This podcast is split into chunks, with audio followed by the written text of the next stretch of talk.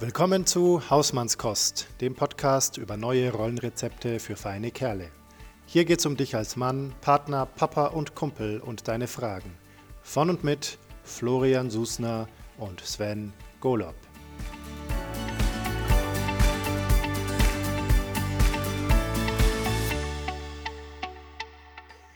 Ja, herzlich willkommen zur zwölften Episode von Hausmannskost. Hallo, herzlich willkommen. Wir haben uns heute mal wieder einen Gast eingeladen und zwar einen ganz besonderen, auf den wir uns sehr gefreut haben, und zwar den Björn Süfke. Hallo Björn. Hallo, ich grüße euch, Sven und Florian. Hallo Björn, wie schön, dass du da bist. Ja, danke, freue mich über die Einladung. Ich sage zwei Sätze zu Björn, dass man weiß, wer er ist. Äh, falls jemand das doch noch nicht weiß, Björn ist ähm, Männertherapeut und Autor aus Bielefeld. Ist das so richtig? Ja, bis jetzt stimmt alles. Ähm, und hat mindestens zwei großartige Bücher gelesen. Ähm, wahrscheinlich mehr. Also äh, geschrieben, geschrieben. Gelesen habe ich noch mehr. ja. Wir haben mindestens ähm, zwei großartige von dir gelesen. Ja, so okay. ist es, genau. Und das war Grund genug, dass wir gesagt haben, wir möchten ihn gerne einladen, um mit ihm über Männer und die Welt und alles andere ein Stündchen zu plaudern. Ja, schön. Jetzt frage ich mich, welche zwei? Ich meine, ich habe zwar nicht so viele, aber ich habe ja noch Vätergeschichten geschrieben, aber die meint ihr nicht jetzt, ne? Ihr meint wahrscheinlich Männerseelen und Männer erfindet euch neu. Ganz genau. Genau, die zwei. Ja. Punktlandung. Oh ja, sogar mit im Bild sogar. Das kann man jetzt nicht hören. Ja. Aber für die können wir auf jeden Fall schon mal eine Empfehlung aussprechen, denke ich. Für die können wir eine Empfehlung aussprechen, nachdem wir beide ja Coaches sind, die sich ähm, viel mit Männerthemen beschäftigen oder man kann auch sagen, auf Männer fokussieren, äh, war das für uns im Grunde Fachlektüre, die extrem hilfreich und, und sehr spannend einfach auch war. Wunderbar, das läuft ja sehr gut. Ich habe noch nichts gesagt und schon gibt es eine Empfehlung.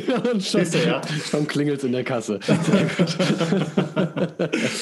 so, wir fangen aber mit was anderem an und zwar traditionell fangen wir mit unserem Check-in an. Wer mag denn anfangen? Sven, magst du mal anfangen? Hm, sehr gut. Äh, ja, ich äh, komme äh, tatsächlich positiv aufgeregt an. Ich habe äh, ein großes Geschenk bekommen. Und zwar ähm, hat meine Frau mir gestern Abend, nachdem ich ihr gesagt habe, ähm, dass ich echt super aufgeregt bin, weil wir hier so einen wichtigen Gast haben, auf den ich mich schon so lange gefreut habe. Ähm, und ich aber eigentlich wusste, sie ist nicht da und ich habe parallel halt einfach unseren, unseren Sohn hier, der ja Nummer drei ist und dementsprechend ähm, sehr mitteilungsfreudig und wenig, äh, wenig einsichtig, was es angeht, die Erwachsenen einfach mal reden zu lassen. Ähm, ja, und dann hat sie zu mir gesagt, du, ich habe jetzt gerade mal äh, meiner Schulleitung geschrieben, ich nehme von zu Hause aus teil und du kannst einfach deinen dein Podcast machen und danach ziehe ich dann los. Und ah, das war einfach so für mich also mir ist nicht nur ein riesiger Stein vom Herzen gefallen, sondern mir ist einfach nochmal klar geworden, wie, wie, ja, wie geil das ist, wenn man einfach in so einer tollen Partnerschaft äh, ist, die, die so auf Augenhöhe funktioniert, wo man sich einfach abspricht, wo, wo die Bedürfnisse des anderen jeweils gesehen werden und, und irgendwie auch Platz haben. Also ja, ich bin einfach total ja, voller Liebe und Dankbarkeit. Schön. Schön, Das jetzt nicht zu toppen, egal, Florian, was du. Jetzt können wir jetzt sagen, was wir wollen. Jetzt ähm, ja, eigentlich. Ja, sehr schön. Freut mich. Okay, ich mache gleich weiter. Ähm, ich bin heute tatsächlich ein bisschen übernächtigt da, weil der Oscar, der ist ja auch drei, dreieinhalb, seit Wochen es nicht mehr hinkriegt, in seinem Bett durchzuschlafen, sondern immer zu uns rüber wandert. Und äh, heute Nacht ist das ein bisschen ich hätte es fast eskaliert gesagt. Ähm, also heute Nacht wurde irgendwann, also das Schlimme oder das Problem daran ist, äh, dass er dann irgendwann zu uns kommt, zwischen eins und drei oder so. Und das wäre ja an sich noch okay, aber er äh, geht dann ganz eng an einen von uns ran und strampelt aber die ganze Zeit. Mhm. Also er lässt dann einfach nicht schlafen. Er schläft wunderbar, aber man selber schläft nicht. Und manchmal in der Nacht passiert es dann halt, dass er dann auch angemault wird, wenn man irgendwie das, das fünfte Mal im Halbschlaf aufwacht und heute Nacht wurde er dann von meiner Frau wohl ein bisschen angemault und ist dann äh, zu mir rübergekommen. Ich war nämlich schon ausgewandert. Ich lag in seinem Bett. Ähm, und hat sich beschwert, dass die Mama ihn weggeschickt hat. Und dann habe ich, äh, dann hab, ich hab mich mit ihm hingelegt, dass er, bis er eingeschlafen ist. Dann ist er irgendwann eingeschlafen. Dann bin ich wieder ausgewandert aus seinem Bett. Und dann kam er kurz danach wieder zurückgelaufen und äh, dann musste er noch aufs Klo. Und, und so ging das dann die ganze Zeit. Und dann hat auch noch auf der Straße draußen nachts um fünf irgendeiner sein seinen Motor laufen lassen die ganze Zeit. ja. Okay. Und dementsprechend war die Nacht ein bisschen ähm, gar nicht zu kurz, aber zu, zu holprig. deswegen bin ich ein bisschen müde, aber ansonsten ähm, habe ich jetzt den Oscar, weil es nicht anders ging, auch ähm, vom Fernseher gebracht, weil er eigentlich zur Oma kommt, aber das ging jetzt noch nicht, das geht dann später. Und ähm, ansonsten bin ich äh, eigentlich ganz gut gelaunt und freue mich und äh, bin gespannt auf das Gespräch. Also du siehst super frisch aus hier bei mir. Das ist wahrscheinlich die schlechte Bildqualität. Gut ausgeleuchtet. Das, ja. das stimmt. Ja, ich kann, äh, wenn ich mich anschließen darf und soll, ich kann äh, beides sehr gut, äh, also berührt mich beides, genau. Also sowohl die partnerschaftliche Aufteilung, von der ich hier auch immer, also ja, ganz glücklich bin, wie wir das hinkriegen. Das Übernächtigte ist bei mir jetzt schon ein bisschen her, in der Tat, weil meine Kinder sind jetzt 9, 11 und 13. Und das bringt dann andere Themen gerade im Moment mit sich beim Homeschooling. Ich habe es eben schon ganz kurz angekündigt. Ähm, ja, also ich bin fast ein bisschen belustigt jetzt eher, aber gestern und vorgestern Vormittag war ich nicht, sondern hatte hier wirklich das P auf der Stirn. Ähm, es ging ja auch durch die Medien und ich habe es hier voll erlebt mit drei Kindern, die alle Digitalunterricht kriegen sollten. Ähm, und es war, also zeitweilig habe ich echt gedacht, man müsste eigentlich eine Kamera mitlaufen haben und das äh, irgendwie publizieren. Äh, wir mussten fast hier selber lachen, weil es wirklich ging alles durcheinander. Bei dem einen äh, lief die Videokonferenz nicht, weil die auf dem Browser nicht läuft. Da muss ich erst einen neuen Browser installieren. Dann gehe ich zur zweiten äh, rüber. Da haben wir ein Problem, weil das mit Linux ist. Dann gehe ich zu meiner äh, Tochter, zur mittleren Tochter rüber. Da äh, ist einfach das Tool völlig überlastet. Dann muss man, um bis, das ist jetzt leider ein bisschen ernster werdend, ähm, und dann ist tatsächlich ähm, äh, was Unschönes passiert. Dann hat die Lehrerin umgeschwenkt auf ein anderes, ich nenne jetzt mal extra den Namen nicht, auf ein anderes, wohl nicht ganz so datenschutzsicheres Tool, spontan, um den Unterricht zu ermöglichen. Und da haben sich dann wohl Jugendliche irgendwie reingehackt, ich weiß es nicht, und haben die Lehrerin rausgeschmissen und pornografische Bilder äh, gezeigt, den Elfjährigen. Oh Mann. Ich habe, also, ja, meine, also ich hatte es hier noch relativ äh, wenig Aufruhr, weil meine Tochter war nicht reingekommen äh, in diese Konferenz. Ähm, also auch wirklich mit unschönen äh, Begleiterscheinungen das Ganze und ja, also es war ein holpriger Start, aber ja, aber da hacken sich Jugendliche in solche Konferenzen ein und schmeißen die Lehrerin raus.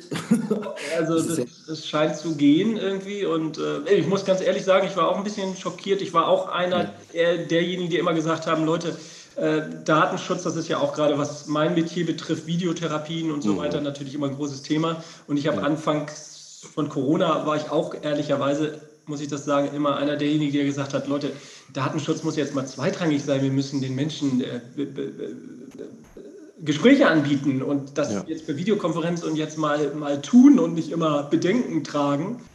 Ähm, aber das hat mich jetzt gestern auch ein bisschen nachdenklich gemacht. Äh, ja, dass es vielleicht schon wirklich gut ist für so für sensible Themen wie Psychotherapie oder auch wenn da eben 10-, 11-Jährige ähm, mhm. drin sind in so einem Tool, dass Datenschutz dann vielleicht doch first ist und ja, und natürlich äh, an der Stelle einfach auch wirklich äh, Plattformen, die dann auch funktionieren. Also, wo, wo eine Lehrerin nicht gezwungen ist, spontan auf was anderes umzuschwenken. Das ja, muss ja, doch irgendwie genau. im 21. Jahrhundert in Deutschland irgendwie möglich sein. Ja, das ist. Aber gut.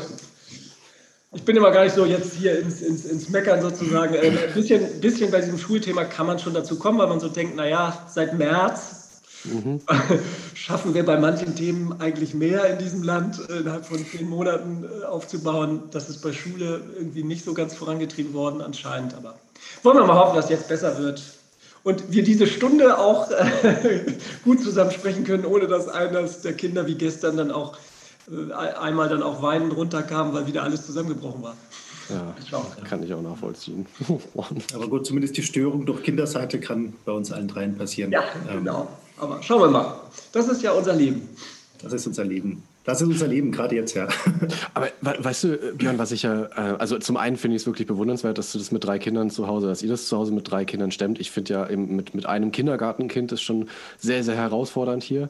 Ja. Ähm, und zum anderen, wenn ich mir jetzt vorstelle, in meiner Schulzeit wäre, wäre sowas ähm, über uns hereingebrochen ich kann mir das überhaupt nicht vorstellen. Also ich finde es halt auch eine Mordsleistung von den Kindern, sich darauf einzustellen ja. und das so mitzumachen. Ähm, also das, deswegen, ähm, ja, wirklich äh, ja. fühle ich da sehr mit euch. Also es ist schon echt eine, einfach als Familie eine riesige Leistung.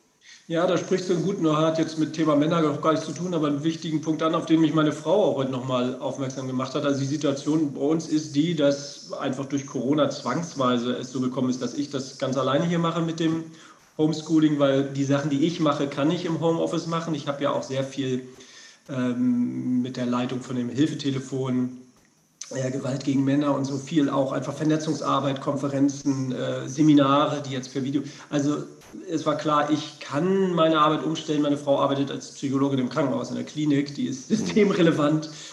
Ähm, das heißt, das ging nicht und deswegen war das einfach jetzt zwangsläufig, ohne irgendwelche. Ansonsten haben wir eigentlich hier immer alles 50-50 gemacht. Jetzt hängt es halt das Homeschooling zu 100 Prozent an mir hier. Aber meine Frau hat mich nochmal heute Morgen auch gut darauf aufmerksam gemacht, dass sie sagte, so Mensch, guckt mal auch bei dem ganzen Stress, den ihr da habt, dass ihr das überhaupt ans Laufen kriegt, dass ihr zwischendurch was macht, was denen auch Entspannung bringt oder so. Weil das ist natürlich für die Kids echt heftig, das sagst du richtig. Ne? Alles, was mhm. schön ist an Schule, nämlich die Pausen und mit den anderen Freunden und Freundinnen ja. zusammen äh, quatschen, spielen, lästern, das fällt weg. Ne? Und mhm. bleibt nur das, was ja auch anstrengend ist an Schule, Leistung und ja. ja, also ja, ist ein wichtiger Punkt, muss ich mir vielleicht auch nochmal klarer machen. Ich bin auch immer so ein Typ, der sehr, es muss funktionieren, ne? alle, es muss funktionieren. Ja. Da bin ich schon sehr männlich sozialisiert vielleicht auch. Ah, ja. Ähm, dann muss ich mir auch immer vorhalten vielleicht, oder ja, vor Augen halten, so, noch nicht vorhalten, aber vor Augen halten. Ja, ja guck mal, dass äh, sozusagen irgendwie Spaß und so zwischendurch nicht zu kurz kommt, ja. Aber ich finde ich find das auf der anderen Seite auch sehr, also wenn du, wenn du jetzt sagst, also es muss funktionieren, ähm, das merke ich ja auch bei mir, wie wichtig halt einfach so dieser, dieser Strukturhunger dann ist, wie er dann so wieder wächst. Ähm, einfach erstmal ja, einen Rahmen schaffen, wieder Routinen finden, sodass einfach ein, bei der ganzen Unsicherheit einfach ein bisschen was Verlässliches da ist. Und, und dann kommt halt eben so dieser, dieser Hunger nach, nach Anerkennung, nach Zuwendung, kommt so ein bisschen zu kurz zwischendurch. Ne? Und das schwappt dann irgendwann wieder hoch als Unzufriedenheit, als so dieses latente, nee, irgendwie ist das alles doof. Ja, aber finde ich gut, dass du das sagst. Also dieses andere, dieses, ja, was man vielleicht auch manchmal mit Männern dann mehr verbindet. Äh, ich versuche es auch mal jetzt die Verknüpfung zu machen. Mhm, ja. das, ähm, was ich auch sehr von mir kenne, dieses wirklich dass es läuft, ne, dass es funktioniert, dass wir alle unsere Leistung erbringen, dass wir den Rahmen haben, um das auch machen zu können und äh, Gefühle second sozusagen erstmal.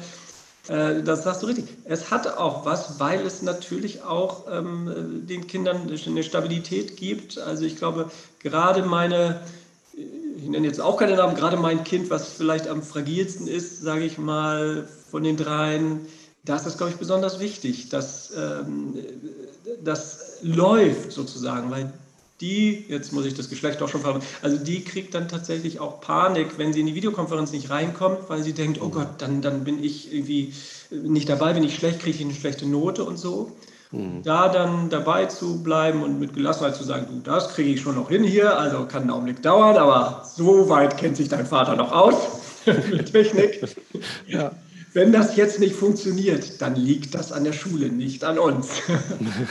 ähm, ja, und das beruhigt dann tatsächlich und ähm, ja, und, aber du hast natürlich völlig recht. Dann darf ich darüber nicht den, den zweiten Teil vergessen, dann auch, äh, wenn alles dann funktioniert hat oder so läuft. Ja, auch, äh, ja, vielleicht auch mal, da muss ich mich manchmal so richtig ein bisschen zwingen, auch zum Beispiel mittags dann mal Lob auszusprechen dafür, wie toll und eigenständig Sie das gemacht haben mit dieser schwierigen Situation und dass ich mhm. weiß, wie schwierig es für Sie ist, wenn Sie Ihre Freunde und Freundinnen jetzt nicht sehen können. Ja. Äh, und das auch zu würdigen und zehn Minuten extra Zockzeit dafür zu geben und ähm, ja, aber das kenne ich, äh, da, da, sind wir ja beim Thema Männer und Gefühle, das kenne ich noch ganz gut von mir. Da kann ich eine Episode erzählen von, als mein erstes Kind, also unser Sohn, äh, ein Baby war. Und thematisch war ich da ja auch mit dem Männerthema schon sehr äh, unterwegs. Insofern war auch klar, dass ich als erstes einen Jungen kriege, natürlich. natürlich. Äh, und da war mir auch klar, äh, womit ich auch nach all den Jahren Selbsttherapie und so weiter und Auseinandersetzung mit dem Thema einfach weiter Schwierigkeiten habe, ist wirklich auch Gefühle auszudrücken, also zu sagen, mhm. zum Beispiel, was mir besonders schwer fällt, sind, da bin ich vielleicht ein bisschen untypisch, sind eher so positive äh, Gefühle, also Liebe, äh, Stolz und so weiter. Das fällt mir manchmal schwerer als, als äh, Trauer und Ärger und Scham. Mhm. Ja. Und ich habe mir dann wirklich vorgenommen, ich möchte, ich habe dann auch noch ein Buch gelesen von dem Sohn von äh, Willy Brandt, nicht dem Schauspieler, nicht Matthias, sondern Lars Brandt, der geschrieben hat, dass sein Vater ihm sein ganzes Leben lang, also toller Mann ja, ne, aber sein ganzes Leben lang nie über den Kopf gestreichelt hat mal und gesagt hat, ich liebe dich. Mhm. Ähm, und da habe ich gedacht, oh, das könnte mir auch passieren, ehrlich gesagt. So nach dem norddeutschen Motto, äh, ich habe dir doch bei der Hochzeit gesagt, dass ich dich liebe, das, wenn ich wieder rufe, dann gilt das. Ähm, und dann habe ich mich richtig gezwungen, dass ich gedacht habe, ich muss mich in die Lage versetzen, dass ich nicht so ein Vater werde. Dann habe ich gedacht, am besten übe ich das, solange der, der Junge noch nichts versteht. Und dann habe ich wirklich, als der 48 Stunden alt war und ich ihn ins Bett gebracht habe, habe ich meine Frau aus dem Raum geschickt und gesagt, dann lasst mich mal gerade allein mit ihm und so. Und dann habe ich gedacht, so, und jetzt lege ich ihn ins Bett und sage ihm, ich liebe dich, mein Sohn, oder so. Mhm. Und ihr glaubt es nicht, aber ich, ich, oder vielleicht glaubt ihr es doch, ich stand da in diesem abgedunkelten Raum alleine mit einem 48 Stunden alten Baby, was überhaupt nichts, äh, also kognitiv, da brennt noch kein Licht da oben, was die Worte betrifft. Hm. Und ich habe zehn Minuten gebraucht, bis ich das hingekriegt habe, hm. mich nicht selber abzuwerten, was ich für ein pathetischer amerikanischer Hollywood-Filmvater jetzt hier bin, was das für Quatsch ist oder so, sondern mhm. das, was ich ja gefühlt habe, ja. einfach zu sagen und ja, habe ich dann noch monatelang geübt. Toll, aber ich finde, es ist eine tolle Geschichte. Also ich finde es ziemlich ähm, beeindruckend, muss ich sagen. Dieses, äh, also was ich glaube, dass ich da raushöre, ist so quasi so der Wunsch quasi für den Sohn, was zu tun oder für den Sohn an sich zu arbeiten. Das, ähm, das äh, finde ich sehr berührend, so äh, quasi mit den eigenen Dämonen da mal ins Gehege zu gehen und zu sagen, ich ähm, kämpfe jetzt mal dafür, auch wenn es jetzt an der Stelle ihm eigentlich nicht viel bringt, erstmal. Ähm, trotzdem sich dem also damit. Äh, ja, aus dem Wissen heraus, ne, wie wichtig das ist, ein bisschen im Deswegen bin ich ja immer sehr, deswegen schreibe ich auch Bücher, bin ich ja auch sehr immer für theoretische Auseinandersetzung tatsächlich, weil mir das viel geholfen hat in meinem äh, mhm. Leben. Also ich bin ja auch in dieses Gender-Thema sehr stark reingekommen über Bücher tatsächlich. Also ich habe mehr als zwei interessante Bücher gelesen. Gerade auch zum, zum Gender-Thema, zum Männer-Thema. Das hat mich unglaublich, also die Bücher, das sind Fachbücher, erschienen in so was wie Juventa Verlag, falls euch das was sagt, so ja, ja. Äh, ne, als sozial, ähm, die mich berührt haben im Herzen, also wirklich, mhm. mhm. weil mir diese theoretische Auseinandersetzung wirklich geholfen hat, Sachen auch bei mir eben äh, zu verstehen. Ja, und aus diesem Wissen heraus einfach zu, ja, zu wissen, da muss ich ein Stück an mir arbeiten, genau, da muss ich mich auch überwinden, da bin ich auch so sozialisiert, aber es ist wichtig. Äh, damit das nicht alles immer weitergetragen wird. Äh, dieses, was ja auch wirklich ein zentrales Thema von mir immer ist, dieses Gefühlsabwehr als, als ja, zentrales Element eigentlich von diesem traditionellen Männlichkeitsbild, mhm. mit dem wir ja alle aufgewachsen sind und das ja auch weiter noch existiert. Ja. Ja, dass, dass, äh, dass ich da auch selber, ähm, ja, zu, vor, vor allem bei mir war es dann vor allem wirklich dieser Ausdruck auch. Also ähm, innerlich das zu wissen, da war ich dann vielleicht schon so weit, ähm, spüren konnte ich das, wo ich ja weiß als Männertherapeut, bei vielen Männern ist die Abwehr tatsächlich so stark, dass das Spüren schon äh, sehr, sehr schwierig mhm. ja. ähm, aber dann auch noch so weit zu gehen, einem Menschen gegenüber das auch äh, deutlich zu machen, ja, ja fiel mir schwer. Ja, in der Transaktionsanalyse würden wir sagen, da ist die destruktive Grundbotschaft fühle nicht am Werke und da braucht es irgendwie die passende Erlaubnis dazu und diese Erlaubnis, sich, sich selber glaubwürdig zu geben, das ist, ähm, das ist einfach die schwere Aufgabe. Ich finde, in dem, was du erzählst, wird für mich einfach auch nochmal so klar, ne? das ist, jetzt äh, vorgestern oder so habe ich äh, auf Twitter eine, eine Nutzerin gelesen, die meinte, sie datet nur noch Männer, die in Therapie waren.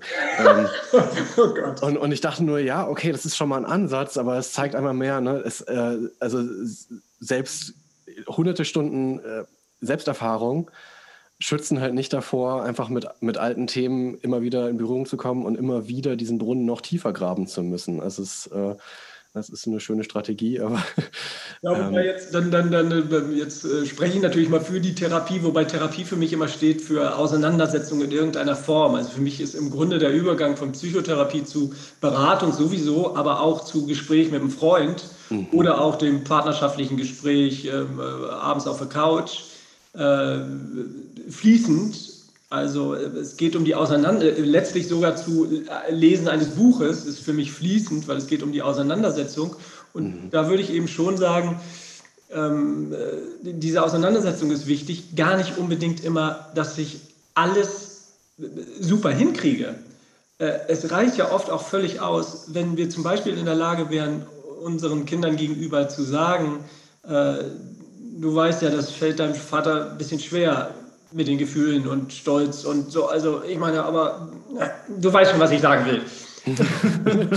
ja, das wäre doch schon ein riesen, riesen, riesen Fortschritt gegenüber, ja, ich weiß nicht, wie ihr aufgewachsen seid, aber äh, gegenüber vielen Männern unserer Generation, sage ich mal, die als Kinder auch sowas natürlich nicht im geringsten gehört haben. Mhm. Ähm, oder ein Vater, der 30 Jahre später ankommt und vielleicht, weil er ein Buch gelesen hat oder so, sagt, Mensch, und ähm, ich möchte dir auch nochmal sagen, ich habe dir ja auch nicht so oft gesagt, dass ich dich liebe oder so, aber äh, das ist schon so. Das wäre doch super. Also es muss ja, insofern kann man der Frau inhaltlich schon fast, äh, kann man das nachvollziehen.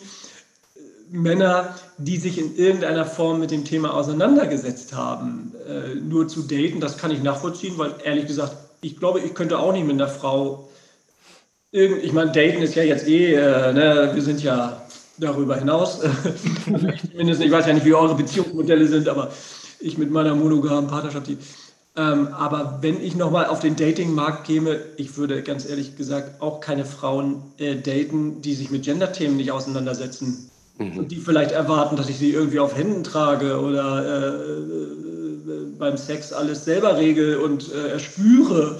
Äh, äh, was sie wollen und irgendwie der Traumprinz auf dem weißen Schimmel bin. boah, da würde ich aber sofort auch schreiend weglaufen. Ja. Ob man jetzt nur noch Männer treffen muss, die Therapie gemacht haben. Aber das wäre, wäre übrigens so ein kleiner, kleiner Produktinnovationstipp an, an Therapeuten. Vielleicht so, so eine Art Stempelkarte. Ne? Also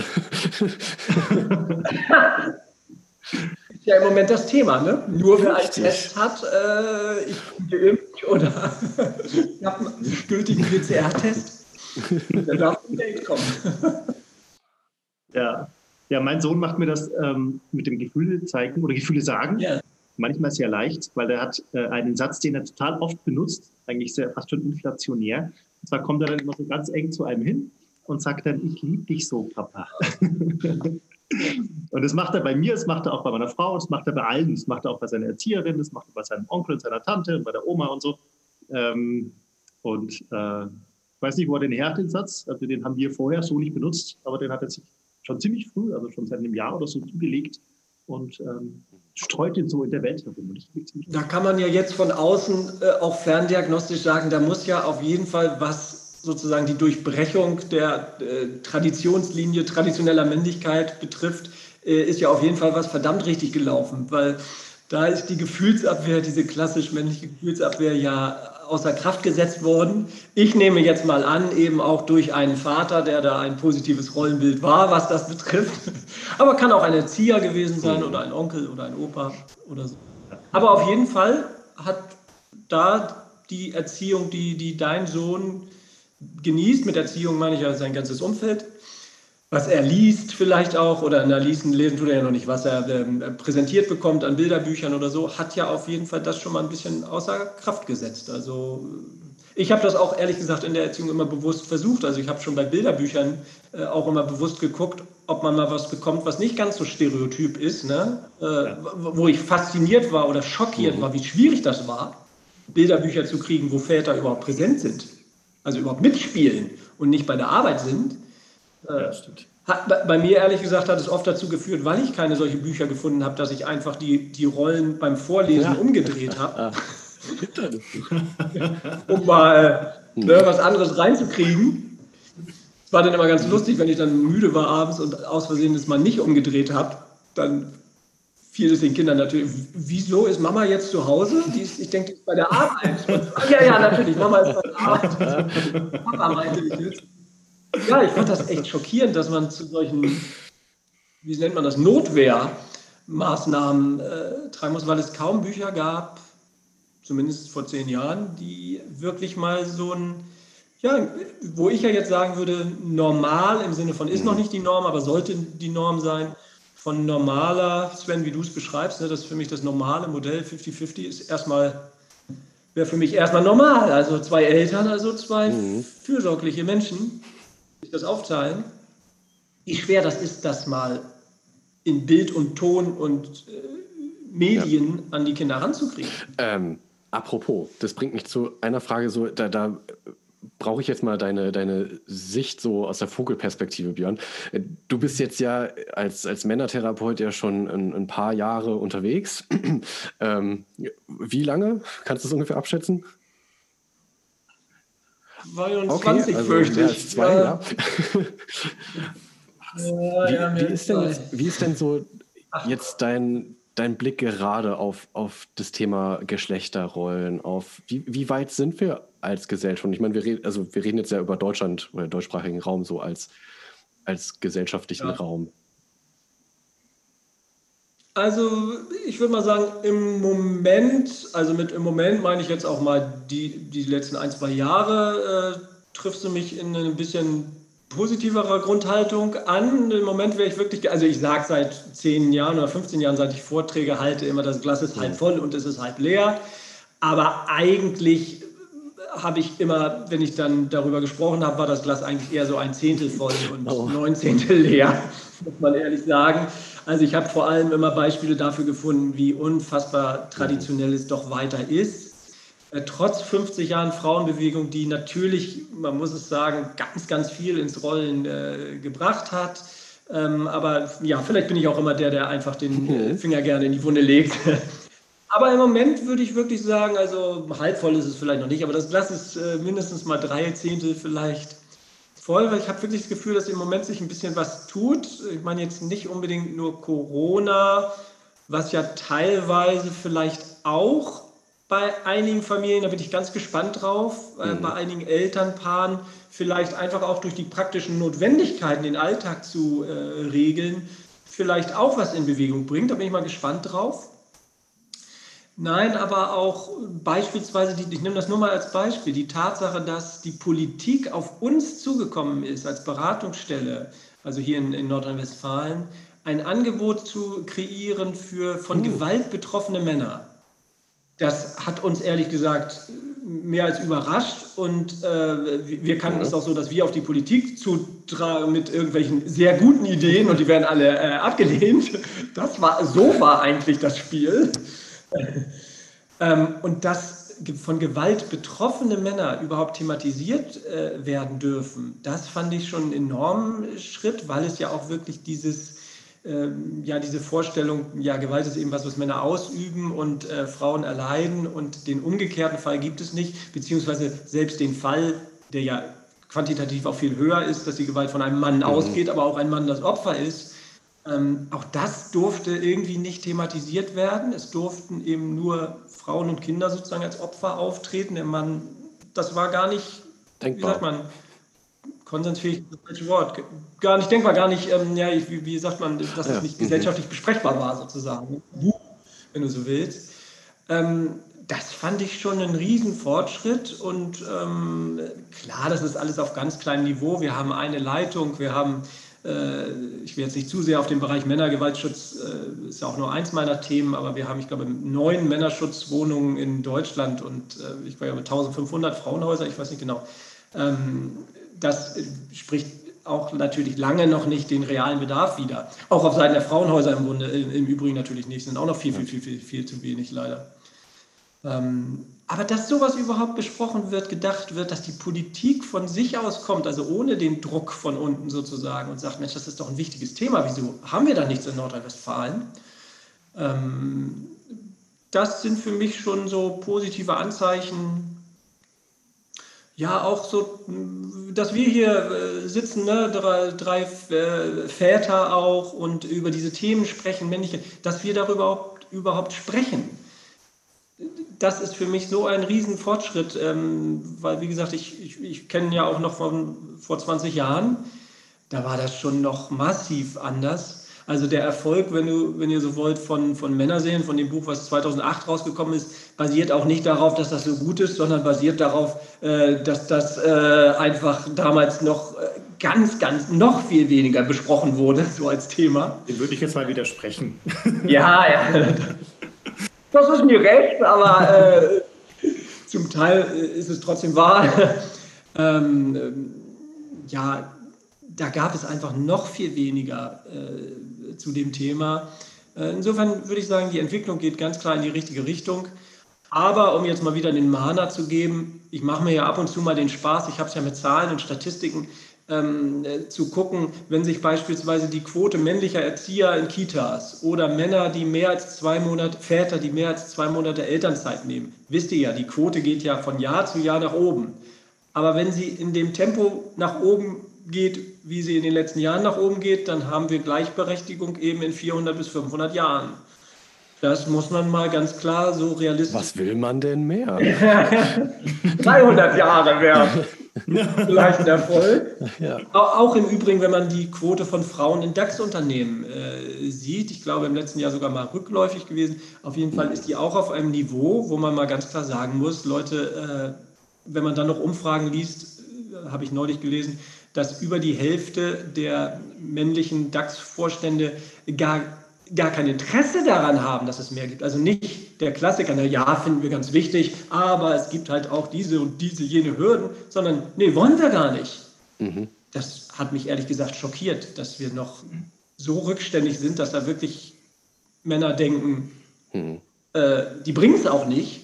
Also wirklich so dieses, dieses dass Männer, die vielleicht auch noch denken, Frauen können wirklich schlechter einparken oder so, also wo wir seit 50 Jahren eigentlich wissen, das ist ein reines Stereotyp, so wie das mit der Mathematik oder, oder das mit der fehlenden Fürsorgefähigkeit von uns Männern. Ja. Also da sind wir manchmal schon auch noch weit zurück. Also du siehst, beides schlägt sehr in meiner Brust noch, sowohl der Optimismus als auch äh, das mich aufregen über, ja, ja.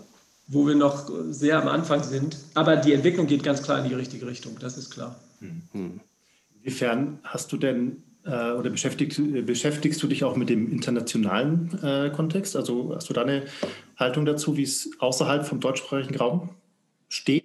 Weiß ich viel zu wenig, Florian. Also ähm, wäre total, ist immer total spannend, wenn ich dann mal über sowas stoße. Ich meine, ich habe auch nicht die Zeit, mich sozusagen äh, systematisch irgendwie mit Literaturrecherchen zu beschaffen. Ich, ich krieg halt, sehe halt einfach Zeug. Ähm, ich weiß noch, vom Jahr oder so habe ich mal diesen, ich weiß nicht, ob ihr diesen kennt, diesen ähm, Gender Inequality Index. Das ist eine ganz schöne europäische Studie oder wie nennt man das, wenn das äh, immer wieder passiert, sozusagen. Mhm. So eine Bestandsaufnahme, ja. wo eben verschiedene Indikatoren von äh, Gender Inequality, von Geschlechterungerechtigkeit sozusagen erhoben werden. Ähm, sowas finde ich immer total spannend äh, zu sehen. Da hat sich im Übrigen gezeigt, dass in diesem Index war Deutschland von den, ich habe mal jetzt getrennt betrachtet, die elf reichsten äh, europäischen, äh, ich finde der Vergleich mit Rumänien oder so ist einfach aufgrund von finanziellen Möglichkeiten unfair. Äh, da kann man nicht verlangen, dass die mit Gendermaßnahmen genauso weit sind wie ein reiches Land wie Deutschland. Aber wenn man nur die reichsten elf nimmt, dann sind wir Zehnter. Äh, in diesem Index, das ist nicht gut. Nur Österreich ist noch knapp dahinter. Das ist auf jeden Fall schon mal ein Etappensieg für Deutschland. ja, aber äh, dann guck dir mal an, wie die skandinavischen Länder oder Holland dann dastehen, was einfach auch, da sind dann so harte Faktoren wie Arbeitsmarkt auch und sowas. Mhm. Und da sind wir einfach ganz weit hinten noch. Ja. Ähm, beim Gender Pay Difference, ne, also bei der Un, ähm, Ungleichbezahlung der Geschlechter waren wir, glaube ich, sogar im EU, war nur Estland, glaube ich, hinter uns. Also insofern der internationale Vergleich. Gut, wenn man uns vielleicht mit Trumps Amerika vergleicht, dann stehen wir gut da. Aber ähm, ja, gerade im Vergleich, sage ich mal, mit den, den üblichen Verdächtigen, was progressive Entwicklung betrifft, also Skandinavien ähm, und den Benelux-Ländern, ja, haben wir, haben wir Aufholbedarf, sagen wir mal so. Das, ja, das, ich finde, das, das Deprimierende daran ist ja, dass tatsächlich irgendwie die, diese Bestandsaufnahme, dass es jetzt gerade in, in, den nördlichen europäischen Ländern oder ähm, ich, ich kenne jetzt eher auch so den direkten Vergleich mit Frankreich zum Beispiel, dass es da schon weiter ist. Irgendwie, das ist ja jetzt nichts Neues. Also, das finde ich für mich immer so deprimierend warum, warum entsteht da nicht mehr, mehr Triebkraft? Warum kommt da nicht noch mehr Schwung in, in die Sache bei uns? Wir könnten es uns doch eigentlich leisten. Ähm. Ja. Also ich habe da auch nicht viele Antworten drauf, aber es, wo, es gibt sicher viele, das meine ich damit. Eine Antwort ist, glaube ich, aber die muss ich im Grunde, während ich es formuliere, auch schon gleich wieder äh, negieren, weil davon wären die anderen Länder ja auch betroffen. Aber eine Antwort generell, warum nimmt das Ganze nicht mehr Schwung auf, liegt natürlich darin begründet, dass ist im Grunde psychologischer Natur. Ähm, man muss ja, um politische Veränderungen zu schaffen, leiden. Also man mhm. muss ja an irgendwas leiden, so wie wir jetzt gerade an der digitalen Ausstattung der Schulen. Ja, ja. Bundesweit leiden, da wird dann deswegen auch was passieren. Innerhalb von Tagen vielleicht sogar werden da Millionen locker gemacht. Ähm, wenn aber Männer das habe ich ja eben en passant schon mal so ein bisschen gesagt, wenn aber Männer aufgrund ihrer Sozialisation, nochmal, ist ja ganz klar, dass es nicht irgendwie ist, weil wir irgendwie blöd sind oder so, äh, sondern wenn wir aufgrund unserer traditionellen Sozialisation aber gerade den Zugang zu diesen Gefühlen, Leid, Unzufriedenheit ähm, nicht so haben, Trauer über irgendwelche Zustände, ähm, den Zugang nicht so haben, wohlgemerkt immer. Ne? Die Gefühle, also für das nicht ganz psychologisch so vorgebildete Publikum, die Gefühle äh, äh, sind ein psychologischer Grundmechanismus, die haben wir alle, auch nicht mehr oder weniger, die sind alle subkortikal, Kleinhirn, äh, hat mit dem Geschlecht nichts zu tun. Aber der Zugang zu diesen Gefühlen, also dass mir diese Gefühle äh, sozusagen, dass die validiert worden sind in der Kindheit, dass sie angesprochen worden sind, dass sie dem Bewusstsein präsent sind, dass ich mir meiner Gefühle bewusst bin. Mhm. Darüber gibt es Unterschiede, das wissen wir alle, traumatisierte Menschen beispielsweise, die teilweise richtige Ereignisketten nicht mehr parat haben, also wo die Abwehr ganz, ganz stark ist von Gefühlen und sogar Ereignissen. Da würde ich eben sagen, haben wir als Männer im Durchschnitt kollektiv quasi eine im Durchschnitt, wie gesagt, stärkere Abwehr von diesen Gefühlen als die Frauen. Mhm. Und dann liegt es ein Stück in der, ja, nicht in der Natur der Sache, aber in der Kultur der Sache dann, mhm. äh, dass sowas wie die Frauenbewegung, wo eben der Motor ja war, Leid unter den Verhältnissen, Empörung über die Verhältnisse, dass das von Männern eben nicht so ausgeht, dass die Männer nicht zu Tausenden auf die Straße gehen und sagen, was weiß ich, warum gibt es kein Angebot von, für, für von Gewalt betroffene Männer? Oder warum äh, werden Männer immer wie Trottel behandelt, wenn es um äh, die Versorgung ihrer kleinen Kinder geht? Ja. Diese Empörung, dieses Leid ist den Männern sozusagen oft, das klingt jetzt so von oben herab, aber ich sage es jetzt mal einfach so als Analyse, oft nicht so bewusst und deswegen entsteht auch nicht diese Triebfeder mhm. äh, da wirklich äh, was verändern zu wollen. Und deswegen haben wir viel zu wenig Männer.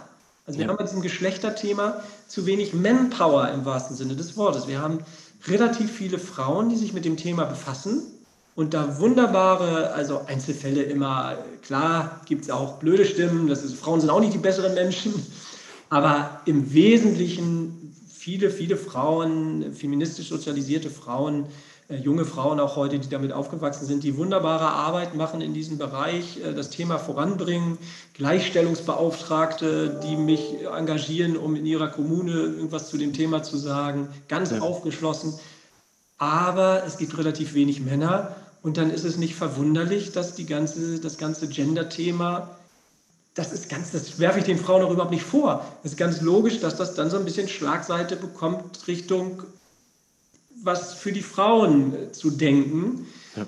und nicht so sehr das als ein gemeinschaftliches Thema zu denken, wo man Frauen und Männer gleichermaßen fördern, fordern miteinander in Kontakt, miteinander in Auseinandersetzung bringen äh, muss, das ist völlig normal. Da bräuchte es einfach mehr Männer, die äh, in diesen Diskussionsprozess sich einklinken und sagen, ja, finde ich richtig, finde ich wichtig, kann ich total nachvollziehen aus weiblicher Perspektive. Aber ich möchte auch nochmal sagen, aus meiner Perspektive, das und das, das ist für uns auch nicht so leicht oder so. Ja. Dann hätten wir mehr ähm, Drive in, mhm. wenn Frauen und Männer da wirklich äh, in diesem Boot mehr zusammenrudern würden. Ja. Das klingt ja fast wie ein, aus Männersicht fast wie ein Teufelskreis, äh, weil in der Diskussion weniger Männer präsent sind, erreicht es auch weniger Männer. Und weil aber die Männer per se diesen Zugriff auf ihre Gefühlswelt weniger haben, äh, sehen weniger Männer die Notwendigkeit, in diesen Diskurs überhaupt einzusteigen. So detailliert wollte ich gar nicht Was? reingehen, Florian, aber genau, so äh, das weiterführen, äh, richtig ja, 100 Prozent unterstreiche ich das. Das ist wirklich ein Teufelskreis. Und den zu durchbrechen jetzt, äh, ja, da, das, deswegen ist das auch mein Hauptansatzpunkt. Deswegen habe ich relativ früh eben in meinem Leben auch schon äh, gesagt, mir reicht es nicht ähm, mit einem einzelnen Mann oder mit, bei einer Männergruppe dann mal mit sechs oder sieben einzelnen Männern zusammenzusitzen und mit denen an dem Thema zu arbeiten. Äh, viel wichtiger könnte ich sein, sozusagen, wenn ich nicht als Männertherapeut einfach arbeite, äh, sondern wenn ich versuche, das Thema irgendwie in die Öffentlichkeit zu bringen, damit dieser Teufelskreis durchbrochen wird. Also, wenn du so willst, sind die Bücher eigentlich ein Versuch, Männer an ihr Leid zu bringen. Genau, genau das bewegt mich ja auch. Also das, ähm, für, für mich ähm, ist tatsächlich so die Krux, was ist sozusagen die, die, positive Einladung eigentlich an die Männer, sich, sich damit zu befassen? Also ich, ich merke das ja einfach auch an mir selber, an meiner selbstständigen Tätigkeit als Coach. Ich adressiere mich explizit an Männer und finde es wahnsinnig schwierig, tatsächlich ähm, die, diese Menschen auch direkt anzusprechen, so dass es für sie Gewinn bringt, erscheint, sich da im Medias Res zu begeben. Wir, wir, reden hier über Coaching, ne? das ist noch, noch nicht äh, tiefenpsychologisch fundierte Therapie.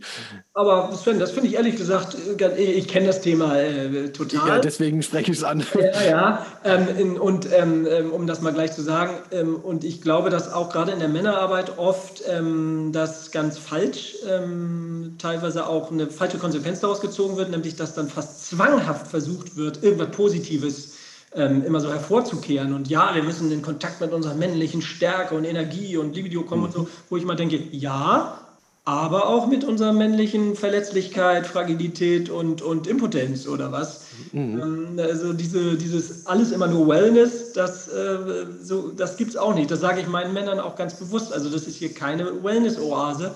Äh, wenn Gefühle, dann die, die, die schönen genauso wie die weniger schönen. Also ich kann nicht die Hälfte abschneiden. Ja. So. Also insofern, das geht manchmal in die falsche Richtung. Viel besser fände ich es, den Männern ganz offen zu äh, sagen, und das können wir ja sagen, da haben wir ja hier schon Beispiele angesprochen, Sven, du und Florian auch, ähm, was zu gewinnen werden, nämlich so eine Form von partnerschaftlicher Partnerschaft, wie du sie eben beschrieben hast. Ja. Gibt es nur, wenn man sich mit sich selbst auseinandergesetzt hat. Du bist ja einer dieser Männer, den diese Frau, die da getwittert hat, daten würde. Ne? Du, Stimmt. Durchtherapiert, ich weiß nicht, ob durch Psychotherapie, aber durch irgendeine andere Form von Auseinandersetzung. Ja, das ist der Gewinn. Der Gewinn ist, dass wir, und jetzt, ich will noch gar nicht mal in Richtung Kontakt zu Frauen oder zu Männern, wenn, äh, bei, bei schwulen Männern, ähm, Kontakt zu mir selbst. Also das ist das, was zu gewinnen ist. Ich habe zu gewinnen, dass ich ganzheitlicher werde, dass ich wirklich das, was in mir drin ist, auch einen Zugang dazu bekomme. Äh, da gehen Leute ins Kloster für über Jahrzehnte, um das zu bekommen, äh, schreiben Bücher, äh, beschäftigen sich ein Leben lang damit, zu sich selbst zu kommen. Ja, das ist genau das, was zu gewinnen ist. Oder wir als Väter, ja, ich denke, wir können alle, äh, ob übermüdet oder äh, technikgestresst, sagen, also ich kann es von mir auf jeden Fall sagen, ist das Beste in meinem Leben. Nicht, dass ich Kinder bekommen habe, sondern dass ich sie habe im Sinne von, dass ich einen Kontakt zu ihnen habe, dass ich mich um sie kümmern darf, dass ich diese Beziehungen sind die drei wichtigsten und erfüllendsten Beziehungen in meinem Leben. Das alles hätte ich ja nicht bekommen, wenn ich sozusagen in dem traditionell männlichen Modell, in das ich auch noch hinein sozialisiert worden bin in den 70ern, geblieben wäre. Also insofern, ich finde es eigentlich relativ einfach, hm. den Männern zu verkaufen, was zu gewinnen wäre. Kontakt zu sich selbst und Kontakt zu anderen Menschen. Hm. Das ist eine Menge. Oh ja. Wenn jetzt ein, ein, einer der Hörer unseres Podcastes, also ein Mann, das hört und sagt, oh ja, stimmt, ja. der Björn hat ja total recht, ich möchte mich jetzt ein bisschen auf die Suche nach mir selbst machen. Ja. Was würdest du ihm äh, ganz praktisch an die Hand geben? Ganz praktisch. Was man als allererstes machen kann. Hm? Ganz praktisch würde ich ihm genau das sagen, was ich eben schon angedeutet habe. Es geht um Selbstreflexion. Es geht um Auseinandersetzung mit sich selbst. Ähm, absolut selbstkritisch, wobei das Wort kritisch ja einfach nur heißt äh, hinterfragend. Ne? Nichts für, mhm. wie sagt man auf to take nothing for granted, ne? nichts für ähm, selbstverständlich, ja. selbstverständlich halten, ja. ähm, sondern sich zu hinterfragen. Da kommt manchmal raus, dass was schmerzlich ist, da kommt manchmal raus, was sehr, oh Mensch, hätte ich gar nicht gedacht. Äh, mhm. so. Also kritisch im Sinne von, als Therapeut sage ich immer maximal neugierig, so, mhm. ohne mhm. Bewertung. Also sich nicht dafür bewerten, wenn ich irgendwas nicht so kann, dann ist das weder gut noch schlecht, sondern das ist einfach so. Ich kann das einfach nicht so gut. Genauso wie es nicht gut oder schlecht ist, wenn ich was kann, dann kann ich das einfach. Also diese Position absoluter Bewertungslosigkeit und Neugierde sich selbst gegenüber an den Tag legen und sich in irgendeiner Form damit auseinanderzusetzen. Und die Form, finde ich, äh, zweitrangig. Also das mhm. kann damit beginnen, dann würde ich dem Hörer des Podcasts sagen, das kann damit beginnen, äh, das sage ich jetzt nicht wegen meiner Bücher, äh, ein Buch zu lesen. kann auch ein anderes Buch sein, es gibt viele gute Bücher. Äh, das kann damit beginnen, ein Buch zu, das kann damit beginnen, ein Buch zu lesen. Ja. Das kann damit beginnen, vielleicht mal der Partnerin oder dem Partner heute Abend auf dem Sofa zu sagen, Mensch, ich habe irgendwie diesen Podcast heute gehört und das hat mich irgendwie nach der, also irgendwie merke ich ja bei mir, wer da auch so äh, das kann vielleicht damit beginnen, ganz bewusst mal einen Freund, einen anderen Mann darauf anzusprechen. Mensch, ich habe da diesen Podcast gehört und äh, so, das geht mir irgendwie gar nicht mehr aus dem Kopf. Wie, wie stehst du da eigentlich zu? Und so. Also in irgendeiner Form die Auseinandersetzung. Also für mich ist immer wieder dieses Wort Auseinandersetzung, Reflexion, ein bisschen mhm. komplizierter ausgedrückt. Ja. Ähm, in welcher Form, das sage ich ganz bewusst als Therapeut, in welcher Form ist zweitrangig. Ich finde, Psychotherapie ist nichts, was man erst machen darf, wenn man so richtig, richtig, richtig am Arsch ist.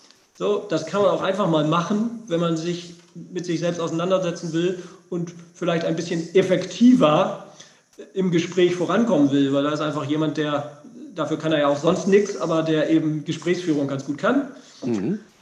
Ähm, aber letztlich was ich ehrlich gesagt noch besser finde, auch wenn es ja häufig noch verlacht wird, ist Männergruppe. Weil in der Gruppe von Männern hast du immer jemanden, der da aus eigener Erfahrung was echt Gutes zu sagen kann. Äh, du hast immer ein Stück zu Solidarität, was auch wichtig ist, nicht alleine damit zu stehen. Also Sachen, die du im persönlichen Gespräch mit einem Therapeuten vielleicht zum Beispiel nicht so schnell hast. Mhm. Also insofern, ich würde fast sogar sagen, äh, wenn du sowas hast, die wenigsten Männer haben, sowas ja wirklich einen echt guten Freund, männlichen mhm. Freund, auch mit dem sie über sowas reden können. Aber das wäre für mich eigentlich eher so Nummer eins.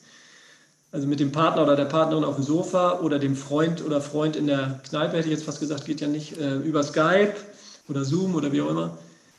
Ähm, das wäre für mich, für mich der Anfang und dann mal gucken, wo es einen hintreibt. Und nochmal, mich persönlich hat wirklich auch theoretische Auseinandersetzung, äh, wissenschaftliche Texte und so weiter haben mich in meinem Leben für mich ganz persönlich weitergebracht. Ja. Alleine schon, ich nenne nur mal ein Beispiel, alleine um äh, sich mit bestimmten Sachen nicht ganz so allein zu fühlen, wie man das natürlich tut, wenn, man, wenn es keinen Austausch darüber gibt.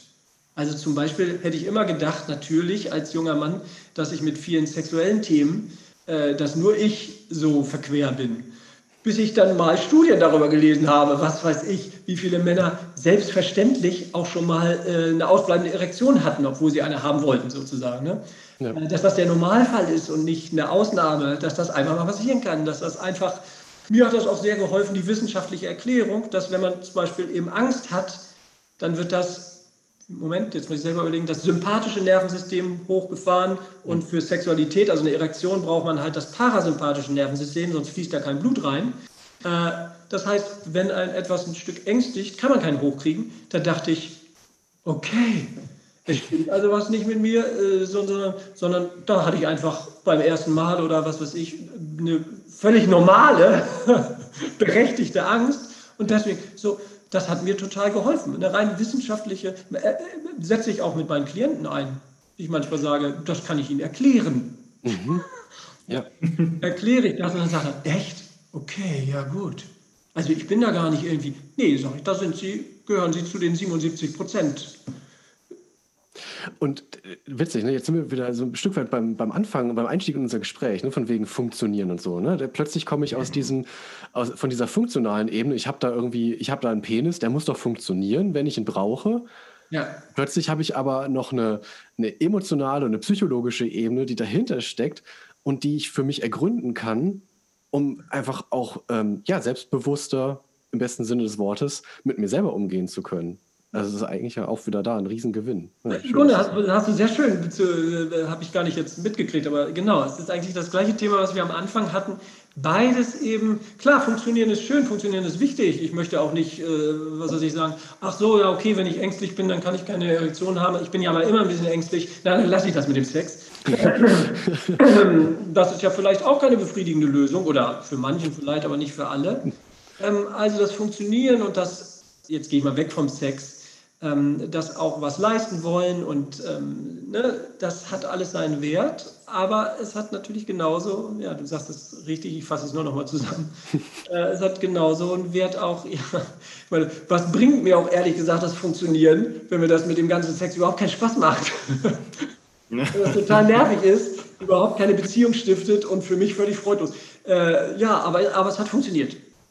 Ja, immerhin. Ne? Also so nach dem Motto, äh, wir haben ja alle das Homeschooling überlebt, physisch, aber, aber wir tun es in der Tasche. Wir hatten uns alle. so, für immer. Ja, also genau, beide Sachen einfach im, im Blick zu behalten.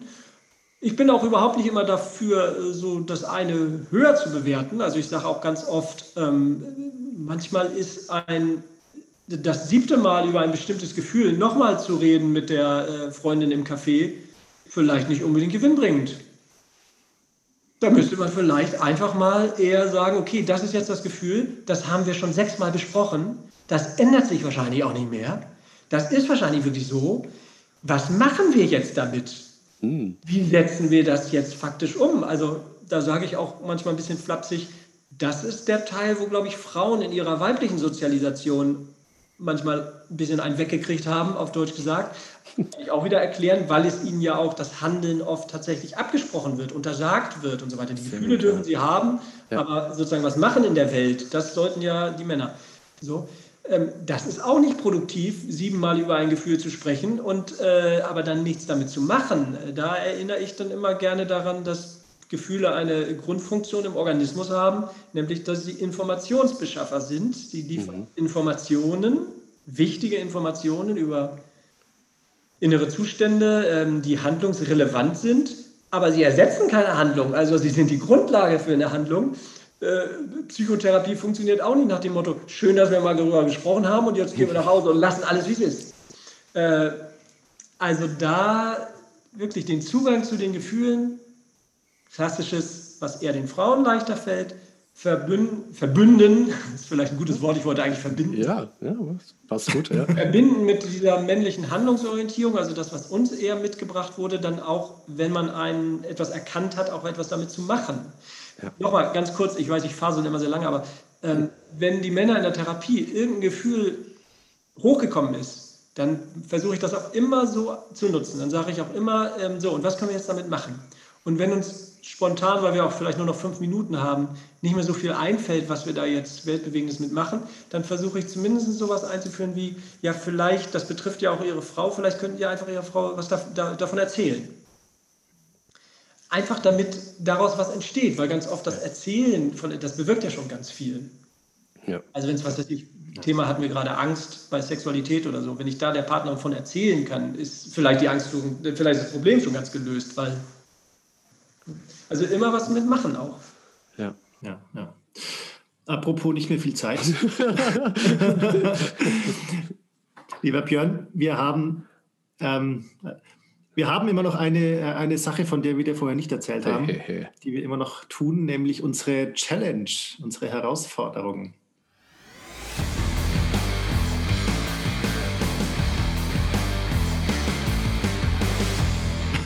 Muss ich einen Eis, Eiskübel über mir ausschütten? Nein. Das darfst du, wenn du das möchtest, aber. Ähm, Vielleicht fühlt es sich kurz so an. Weil wir nämlich ganz, ganz gemein sind und fiese Sachen von unseren Gästen verlangen. Ich glaube, meine Technik streikt gerade. okay, du. Ähm, Sven, hast du eine oder soll ich? Ich habe eine. Gott. Natürlich hast du eine. Ach, ich liebe deine Challenges, Florian. Hau rein. Also, lieber Björn, meine Challenges äh, sind gerne Szenarios. Äh, stell dir vor, dein Telefon klingelt und du gehst ran. Und am Telefon ist eine englische Stimme mit amerikanischem Akzent. Und äh, am anderen Ende der Leitung ist noch Präsident Trump und sagt zu dir, aufgrund der Abwahl ist seine Männlichkeit, äh, also fühlt er sich so unmännlich und er fühlt, hat das Gefühl, seine Männlichkeit leidet ganz massiv. Du sollst ihm bitte helfen. Was wäre deine Antwort? Erstmal würde ich sagen, uh, äh, Mr. Trump, I'm so very proud of you. I'm so very proud of you. Na, kann ich das auf Deutsch jetzt gerade machen? Bitte, ja, bitte, ja. Wir unterstellen, dass Trump Deutsch ganz gut versteht. Hat ja, auch deutsche ja, hat ja deutsche Wurzeln. Eben, ne? eben, eben, eben. Ähm, ja, da würde ich sagen und das auch meinen, äh, dass ich es äh, ganz toll finde, dass er ähm, äh, sich Hilfe holt dass er erkannt hat, dass äh, da etwas ist, bei allem, was er sicherlich äh, äh, gut kann und gut gemacht oder als Präsident kann man nicht immer alles gut machen, äh, aber gut gemeint hat, ähm, dass es äh, gesehen hat, jetzt vielleicht aufgrund der jüngsten Ereignisse, dass irgendwas doch nicht ganz richtig läuft. Und dass er damit sich an jemanden wendet, als jemand, der es so gewohnt ist, dass andere zu ihm aufgucken und machen, was er sagt, als jemand, der so gewohnt ist, an der Spitze zu stehen und es besser wissen zu müssen, dass der sich jetzt an mich wendet und sagt, können wir reden? Ich möchte Ihnen zuhören, vielleicht haben Sie was Schlaues zu sagen, was mir weiterhilft. Das finde ich bewundernswert. Und ja, gerne. 500 Dollar die Stunde allerdings. Ja. Nein, ich habe gehört, die Deutsche Bank hat ihn gerade fallen lassen. Also, okay. Also, vorsichtig sein jetzt. Im normalen Tarif. Nein, also ganz im Ernst, das, äh, das nötigt mir immer Respekt ab, wenn jemand, ähm, und dann muss ich auch nicht, deswegen würde ich nicht rumschleimen und sagen, ich finde alles toll, was Sie gemacht haben. Äh, da würde ich ganz kritisch sagen, äh, ja, das mit dem Kapitol, das war nicht unüberlegt, das war un, ungefühlt da hätte sich normalerweise bei einem guten Zugang zu Gefühlen Scham eingestellt, bevor man es sagt. Mhm. Da hätte man, das hätte man gedacht, weil man möchte ja Präsident bleiben. Und alle von uns hätten das gedacht. Ah, das kriege ich irgendwie hin, die da noch rauszukriegen. Aber in dem Moment, wo wir darüber nachgedacht hätten, ah, dann stachel ich jetzt mal meine Anhänger raus, dass sie denen einfach den Arsch versohlen, da hätte sich dann vielleicht bei den meisten Menschen ein Gefühl eingestellt von, nee, das macht man nicht. Dafür ist Scham da. Und dieses Gefühl hat sich nicht eingestellt und das ist dann ein Problem.